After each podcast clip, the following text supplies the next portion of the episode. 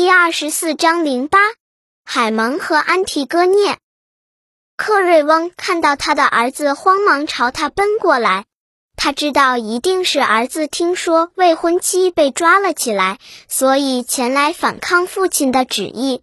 然而，海蒙却显得十分恭顺，在他表明对父亲的忠诚后，才大胆地为未婚妻求情。你不知道人民在议论什么，父亲哟，他说，你不知道他们怎样在批评这件事，他们不敢当着你的面说你不愿听的话，但我却听到了许多。那就让我告诉你吧。全城的人都同情安提戈涅，他的行为受到全体市民的称赞。没有一个人会相信，他不让疯狗和飞鸟撕食哥的尸体，不仅受不到嘉奖，反而被处死。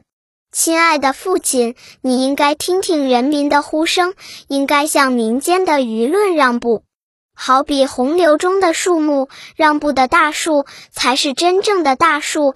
如果抵制洪流，一定会被它冲倒。你是教训我应该有理智吗？克瑞翁轻蔑地说：“看起来你是袒护他，反对我。我只是为了护卫你的利益，才对你讲这番话的。”儿子激昂地说：“我知道。”父亲愤怒地说：“盲目的爱情使你为罪犯辩护。”可是，只要他活着，你就不能同他结婚。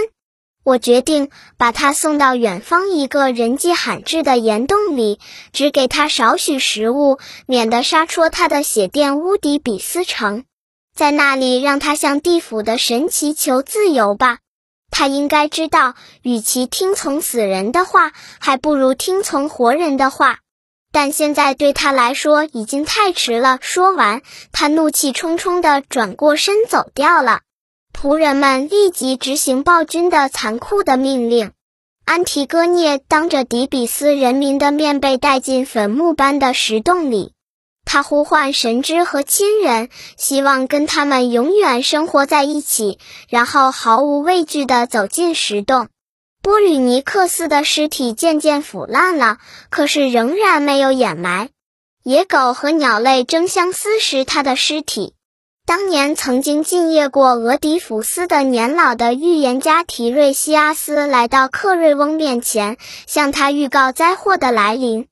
他听到吃腐肉吃得过饱的鸟在滋滋叉叉的议论，说供在神坛上的祭品在熏烟中冒出了悲惨的晦气。很显然，神之们对我们发怒了。最后，他又补充说：“因为你亏待了俄狄浦斯的儿子，国王哟，你不能再固执了。”糟蹋死者，这会给你带来什么光荣呢？像当年俄狄浦斯一样，克瑞翁也不听这位预言家的忠告。